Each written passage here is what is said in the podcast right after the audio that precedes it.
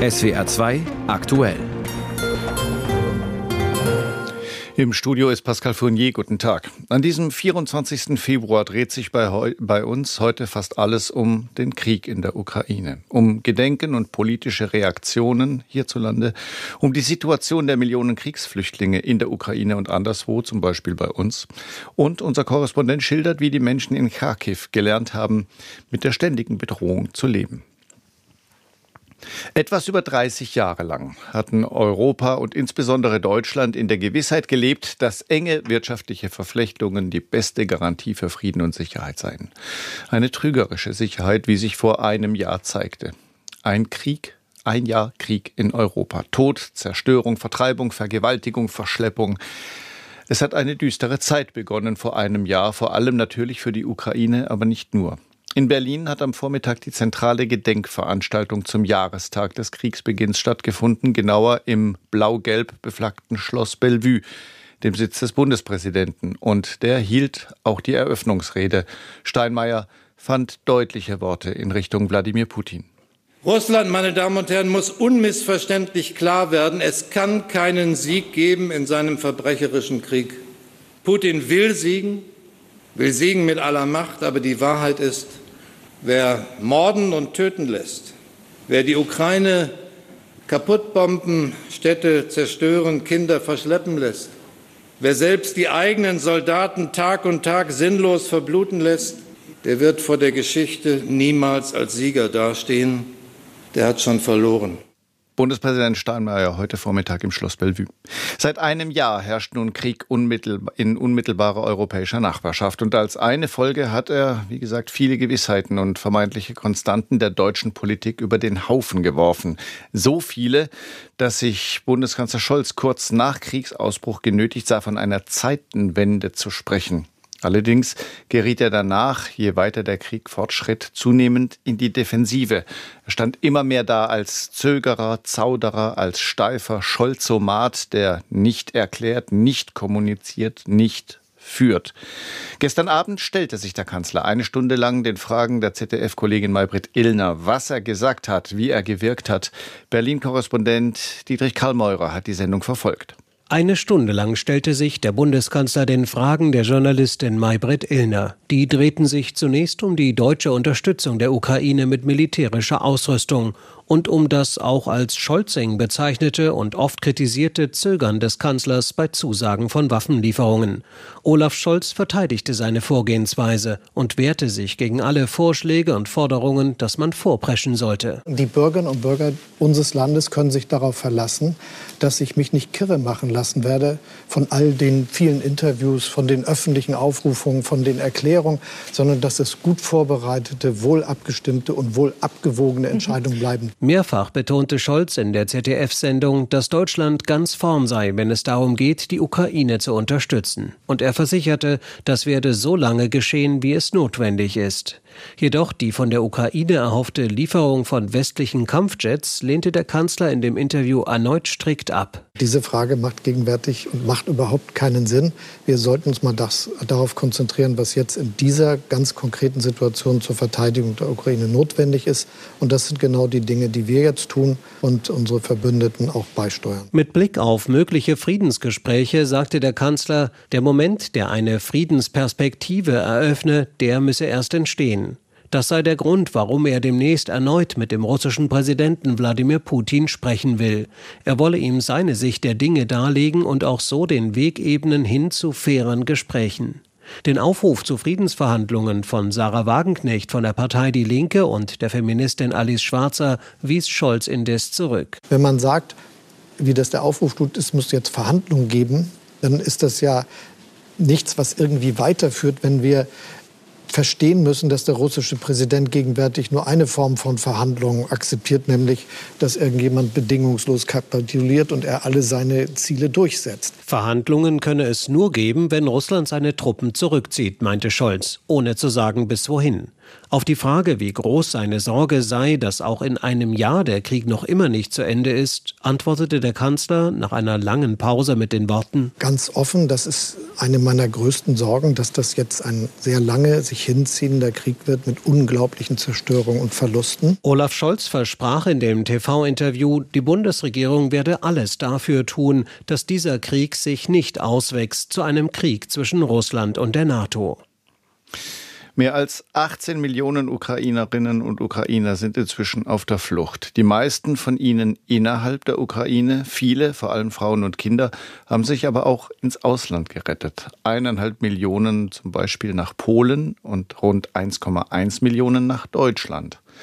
Und auch wenn die deutsche Hilfsbereitschaft allenthalben gelobt wird, eine Million Flüchtlinge zu versorgen, ist keine Kleinigkeit. Und das fängt schon bei ihrer Unterbringung an. Die ist angesichts des generell knappen Wohnraums für viele Städte und Gemeinden ein echter Kraftakt geworden. Berlin-Korrespondent Oliver Neuroth berichtet. Der 24. Februar 2022 hat für Nancy Faeser den 9-11-Effekt. Die Bundesinnenministerin weiß noch genau, was sie an diesem Tag gemacht hat. Ich war hier in Berlin und wurde nachts dann angerufen, dass der Krieg tatsächlich ausgebrochen ist und äh, kann mich noch erinnern, wie sehr mich das bedrückt hat und wo man sich sofort gefragt hat, oh mein Gott, was bedeutet das eigentlich, Krieg mitten in Europa? Sagt Faeser im Interview mit dem ARD Hauptstadtstudio. Eine konkrete Auswirkung zeigt sich schon in den Tagen und Wochen nach Ausbruch des Krieges. Unzählige Menschen verlassen die Ukraine. Am Berliner Hauptbahnhof kommen volle Züge aus Richtung Osten an. An manchen Tagen sind 15.000 Ukrainerinnen und Ukrainer an Bord. Die Stadt ist mit der Versorgung der Flüchtlinge schnell überfordert, sagt damals die regierende Bürgermeisterin Franziska Giffey. Wir kommen zunehmend an unsere Grenzen und äh, die meisten kommen tatsächlich in Berlin an. Und deshalb ist es jetzt so wichtig, dass es ähm, endlich eine bundesweite Organisation und Verteilung auch gibt. Es gibt sie. Ein paar Wochen später werden die Flüchtlinge auf ganz Deutschland verteilt. Heute sprechen die Behörden von etwas mehr als einer Million Menschen aus der Ukraine, die bei uns leben. Bundesinnenministerin Faeser lobt die Hilfsbereitschaft im Land, pocht aber darauf, dass andere EU-Staaten ebenso viel Engagement zeigen. In Frankreich oder Spanien halten sich laut Faeser nur vergleichsweise wenige Menschen aus der Ukraine auf. Die Frauen und Kinder dürfen selbst entscheiden, wohin sie gehen innerhalb der EU, so dass es nicht so leicht ist, dort zu verteilen. Aber wir tun sehr viel dafür, dass sich das ändert. Denn etliche Bundesländer beklagen aktuell wieder, dass ihre Unterkünfte für Migranten überfüllt sind. Neben den Kriegsflüchtlingen aus der Ukraine hat sich auch die Zahl der Asylbewerber aus anderen Staaten erhöht. Jetzt versuchen wir noch mal stärker reinzugehen und zu gucken, können wir da noch mal umverteilen? Was sind die größten Sorgen der Kommunen, wo wir unterstützen können? Wir haben jetzt feste Arbeitsstrukturen mit der kommunalen Ebene vor allen Dingen auch vereinbart, die wir bislang nur mit der Länderebene hatten, was in der normalen Beziehung eigentlich steht. Oliver Neuroth hat es eben angesprochen. Als eine Folge des Kriegs in der Ukraine haben im vergangenen Jahr Millionen Menschen ihre Heimat verloren. Sie sind geflohen innerhalb der Ukraine oder ins Ausland. Peter Runschroth-Bauer ist nationaler Direktor der UNO-Flüchtlingshilfe in Deutschland. Das ist ein Verein mit Sitz in Bonn, der mit dem Flüchtlingshilfswerk der Vereinten Nationen, dem UNHCR, zusammenarbeitet. Guten Tag. Guten Tag, Herr Fournier. Wir sehen täglich Bilder von zerstörten Häusern, von kaputten Städten. Wir hören von großen Problemen bei der Infrastruktur in der Ukraine. Wasser funktioniert nicht, Strom, Telefon, Internet. Wie kann so ein Land fünf Millionen Binnenflüchtlinge versorgen? Das kann es, weil dem Land eine unheimliche Solidarität aus Europa, aus den Zivilgesellschaften, aus den Regierungen entgegengebracht wird, aber auch weil das Land selber, die Ukrainerinnen und Ukrainer unheimlich stark sind, sich gegenseitig unterstützen und helfen. Woher kommt diese Unterstützung? Sind das staatliche Stellen? Kann dieser Staat tatsächlich noch helfen? Das sind unter der Regie staatlicher Stellen und der Organisation staatlicher Stellen sehr, sehr viele NGOs, innerhalb der Ukraine, lokale Organisationen, die teilweise unter sehr schwierigen Umständen in gefährlichen und vom Krieg sehr bedrohten Gebieten äh, wunderbare Arbeit leisten. Welche Art von Arbeit? Ich war jetzt mit einem Kollegen der UNO-Flüchtlingshilfe gerade in der Ukraine und wir konnten uns davon überzeugen, wie beispielsweise am Bahnhof in Lviv jeden Tag Züge aus dem Osten der Ukraine ankommen und äh, die Menschen dort in Empfang genommen werden. Äh, ihnen wird sofort Hilfe angeboten, sie werden registriert und es wird dafür gesorgt, dass sie Schutz und Sicherheit haben. Vor allen Dingen ist immer dort auch verbunden die unmittelbare psychologische Hilfe, die notwendig ist, wenn man aus einem Kriegsgebiet kommt, wenn man Fluchterfahrungen hinter sich hat. Und da ist der Schutz eben auch der Psyche ein ganz besonderer. Und auch darauf legen diese Organisationen sehr viel Wert. Ich stelle mir das sehr schwer vor, weil ja permanent im Hintergrund der Krieg als, als ähm, omnipräsente Bedrohung da ist. Woher nehmen die Leute die Kraft? Das ging mir ganz genauso, als ich da war. Und ich muss Ihnen sagen, ich hätte mir nicht vorstellen können, dass ich nochmal persönlich das erlebe, was ich von meinen Eltern und meinen Großeltern gehört habe. Dass ich mit dabei bin, wenn Menschen aus äh, dem Osten des Landes im Westen ankommen und plötzlich Luftalarm äh, ausgerufen wird und wir wissen, dass wir jetzt acht Minuten haben, um den nächsten Bunker zu erreichen. Und alle Menschen rennen und äh, suchen den nächsten Bunker auf und warten dann darauf, dass das befreiende und erlösende Signal kommt, dass der Luftalarm zu Ende ist. Und man geht hinaus und die Ukrainerinnen und Ukrainer arbeiten weiter, als wäre nichts passiert, packen an, unterstützen sich gegenseitig. Das ist eine wahnsinnige Energie und mentale Kraft, die ich sehr bewundernswert finde. Schauen wir mal noch kurz auf die Menschen, die sich aus der Ukraine in andere Länder in Sicherheit gebracht haben. Die haben zwar den Krieg als physische Bedrohung irgendwie hinter sich gelassen, aber wie geht es denen darüber hinaus? Was brauchen die vor allem? Die brauchen natürlich auch physische und psychische Unterstützung. Flucht und zwangsweise sich in Schutz und Sicherheit in die Nachbarländer zu begeben, ist nie eine Erfahrung, die man freiwillig machen will, sondern da braucht man natürlich unmittelbaren Schutz. Und äh, ich habe beispielsweise eine äh, junge Mutter von zwei Kindern äh, am Grenzübergang kennengelernt, die nach einem Jahr der Trennung den Ehemann und Vater in der Ukraine wieder in den Arm nehmen konnte und die Familie eben wieder zusammen war nach einem Jahr. Und sie erzählte mir, dass sie nach Polen geflohen ist und in Polen äh, die Menschen die Türen aufgemacht haben und sie äh, keine Sprache verstanden hat, man sich mit Händen und Füßen unterhalten hat. Aber diese Frau mit ihren zwei Kindern war über ein Jahr in einer polnischen Familie Gast und ist jetzt eben wieder zurückgekehrt. Es ist ein heikles Thema, aber bei diesen Schilderungen muss man natürlich auch unwillkürlich daran denken, wie mit Geflüchteten aus anderen Ländern, aus anderen Weltregionen umgegangen wird. Wie geht es Ihnen bei diesem Gedanken? Das ist eine ganz wichtige Frage, die Sie ansprechen. Flüchtlinge haben nach der Genfer Flüchtlingskonvention einen Schutzstatus und äh, der gilt unabhängig woher die Menschen kommen und äh, welche Hautfarbe sie haben, welches Geschlecht sie haben. Und darauf müssen wir achten. Denn äh, der Ukraine-Krieg gegen die Ukraine ist, hat natürlich auch Auswirkungen auf andere Länder. Der UNHCR hat allein zwölf Krisenregionen identifiziert in der Welt, die unmittelbar belastet sind durch Auswirkungen dieses Krieges. Und natürlich werden dort auch Menschen zur Flucht gezwungen und natürlich werden auch äh, welche in anderen Ländern äh, Schutz und Sicherheit suchen und für die muss das eben genauso gelten. Peter Ruhenstroth-Bauer, er ist nationaler Geschäftsführer der UNO-Flüchtlingshilfe in Deutschland. Es ist gerade schon angeklungen. Für die Menschen in der Ukraine hat sich mit Beginn der russischen Großoffensive ihr Leben grundlegend verändert. Vieles von dem, was vorher selbstverständlich war, ist es jetzt nicht mehr. Vom Wasser aus dem Hahn über Strom aus der Steckdose bis hin zur Gewissheit, dass man nicht erschossen wird, wenn man eine Straße überquert. Besonders heftig tobt der Krieg im Osten der Ukraine, besonders weitreichend sind seine Auswirkungen auf den Alltag vor allem dort.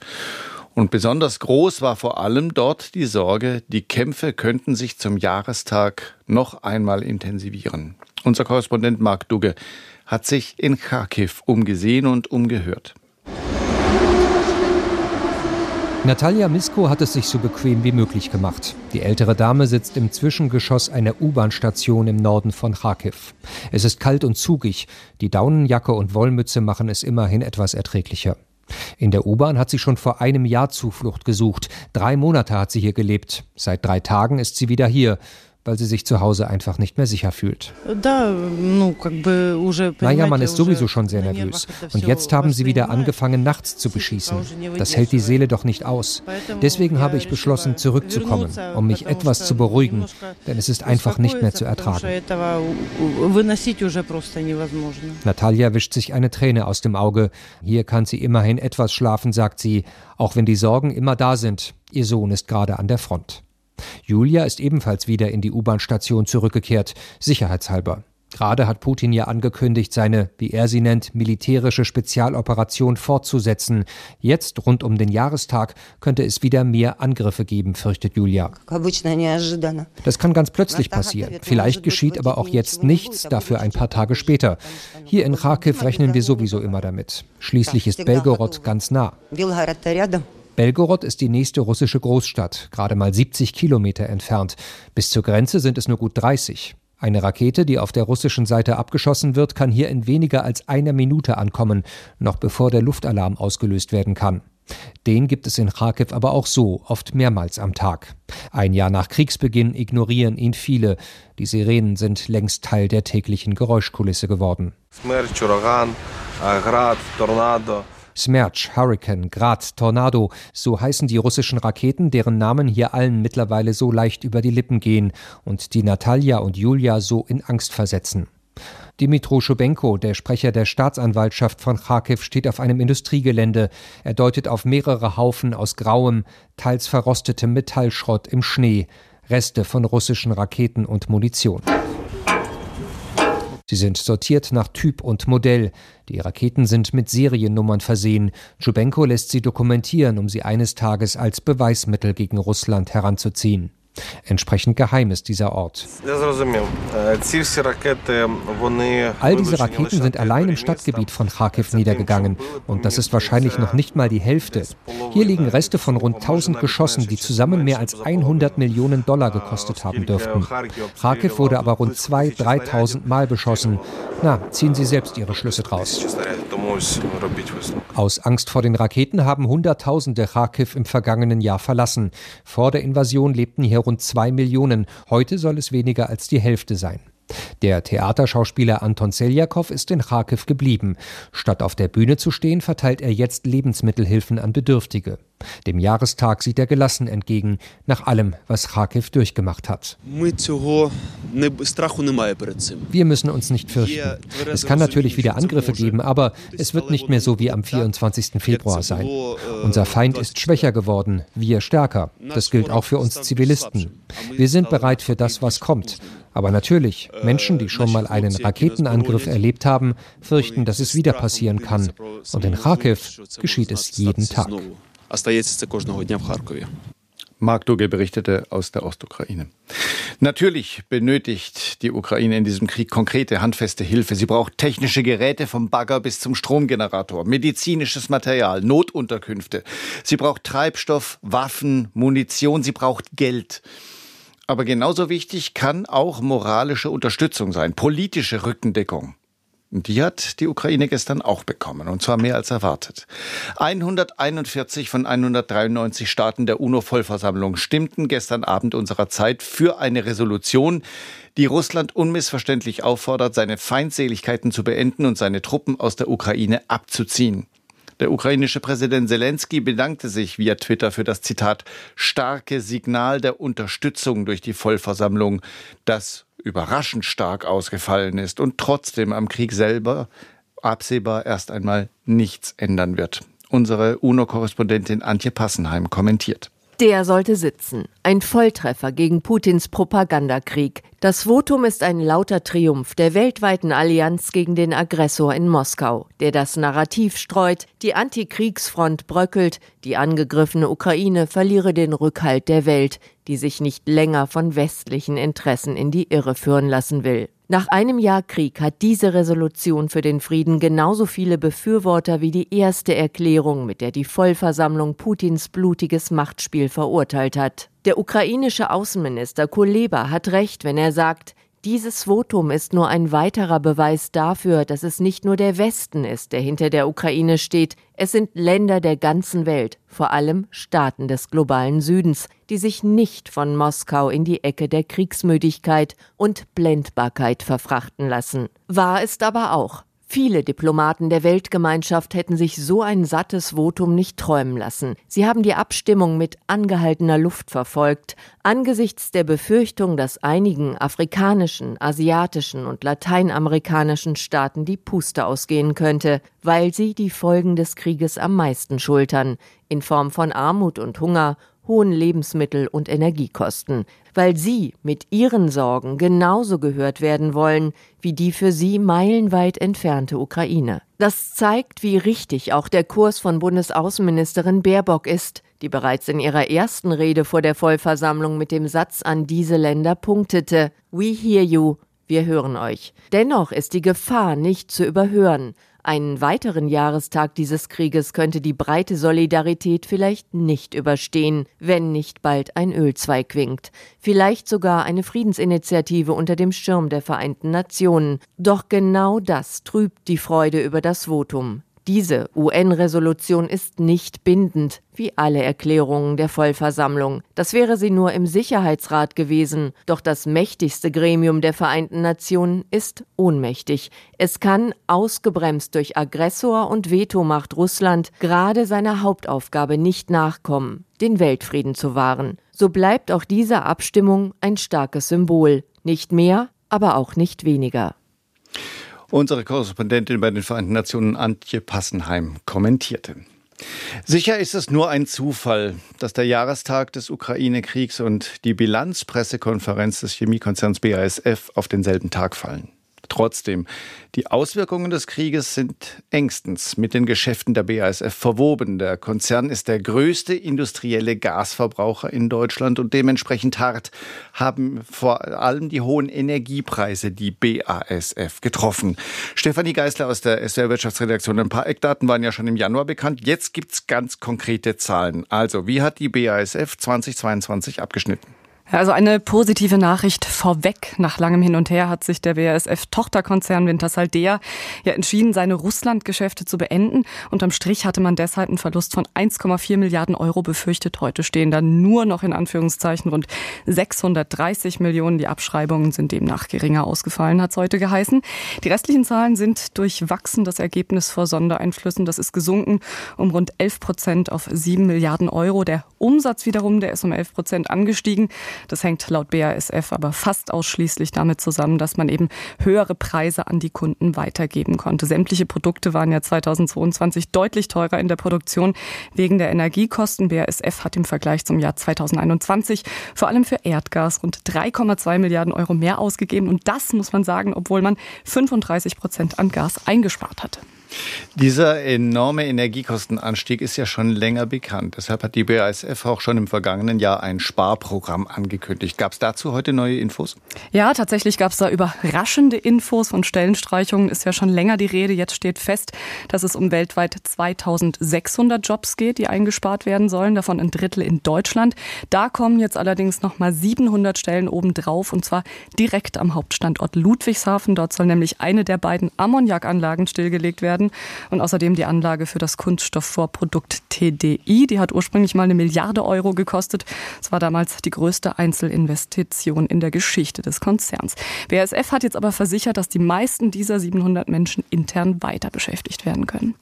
Dann schauen wir mal auf die Prognose für das laufende Jahr. Wie sieht die aus? Ja, der Umsatz soll konstant bleiben bis schrumpfen. Die Spanne, die da heute genannt wurde, reicht von 84 bis 87 Milliarden Euro. Der Gewinn allerdings könnte laut BASF um 30 Prozent einbrechen. Man rechnet mit einem schwachen ersten Halbjahr. Ab dann könnte das Geschäft wieder anlaufen, wenn der chinesische Markt zur alten Kraft zurückfindet. Die BASF wird im DAX gelistet. Wie haben denn die Anlegerinnen und Anleger auf die Zahlen reagiert? Ja, man kann sagen, verstimmt. Die Aktie ist momentan Schlusslicht, steht bei 6 Prozent im Minus, obwohl BASF angekündigt hat, die Dividende immerhin stabil zu halten bei 3,40 Euro pro Aktie. Der DAX leidet mit momentan 15.454 Punkte. Das ist ein Minus von 0,1 Prozent.